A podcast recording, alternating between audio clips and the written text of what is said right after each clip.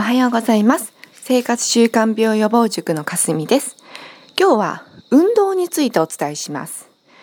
運動でですねおすすめなのはプラス10と言われる今より10分多く体を動かしましょうという活動ですね。これはですね国が発行しているアクティブガイドっていうですね運動について国民におすすめしている内容をまとめたものに載っている言葉です。まあ、プラスで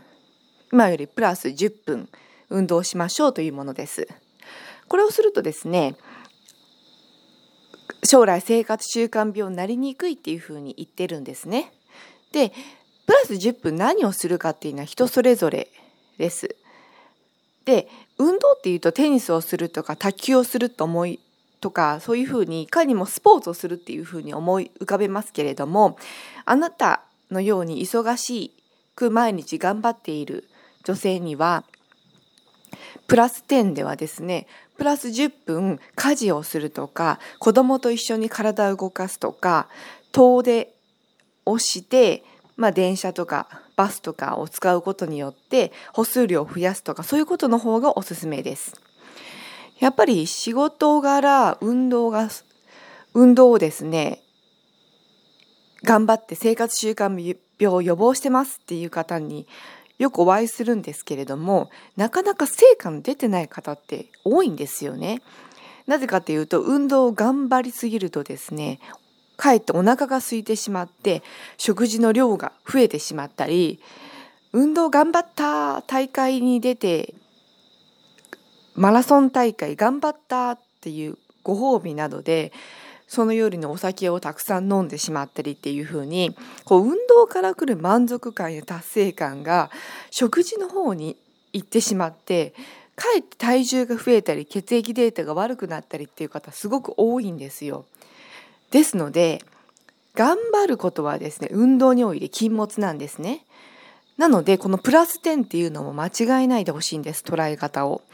プラス10分頑張りましょう頑張って運動しましょうっていうよりも自然と歩数量が増えたり歩数量っていうのは歩く歩く歩いた歩数の数ですねそういったふうに、まあ、自然と頑張ってなかったけれどもあ今日はいつもよりよく歩いたなっていうそういう感覚が大事なんです。なので子育てや仕事に頑張るあなたにおすすめの運動法としては例えば平日は仕事や家事で忙しくっても土日子供とゆっくり過ごす時間が多少あるならばいつもは車で行くようなところに歩いて行ってみるとか近所をですね子供とお花草花なんかの変化を見るため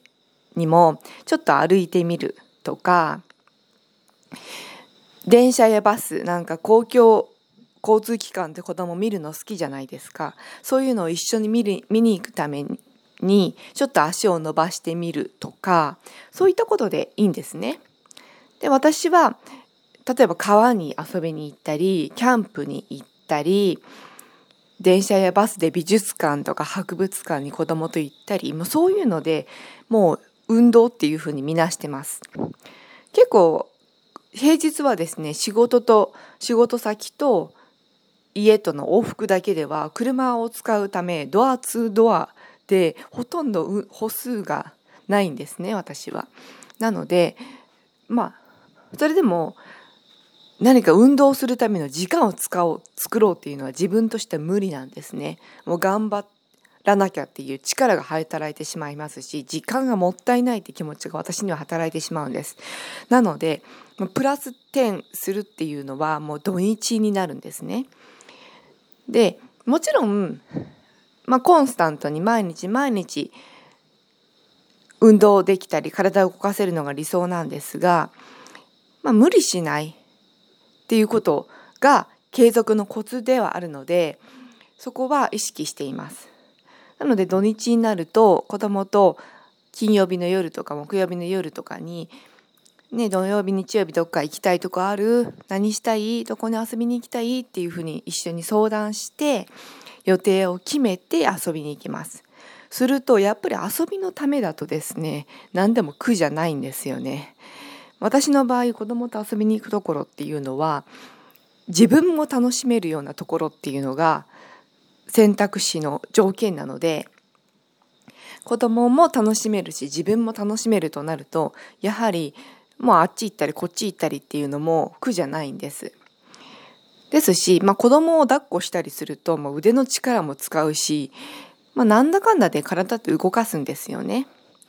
なのでまあモデル並みの体型になるためにはやっぱりヨガをやるとか体操をやるとかいろんな方法が必要かもしれませんが生活習慣病予防に重点を置いた運動っていうとやはり無理をしないで楽しみながらできることになります。最近ではオンラインでヨガのレッスンを受けることができたり本屋の DVD とか本なんかで運動のこといろいろおすすめしているものもありますよね。私は朝起きてすぐに目を覚ますためにもちょっと屈伸運動を何回かしたり腕をくるくる回したり体をほぐしたりっていうことを、まあ、ほんの数秒数十秒程度ですけどそれをしてから一日を始めるようにしています。すると目も覚めますし体もちょっとスイッチが入るように思うんですね。そういうふうに日常生活の中で体を伸ばすとか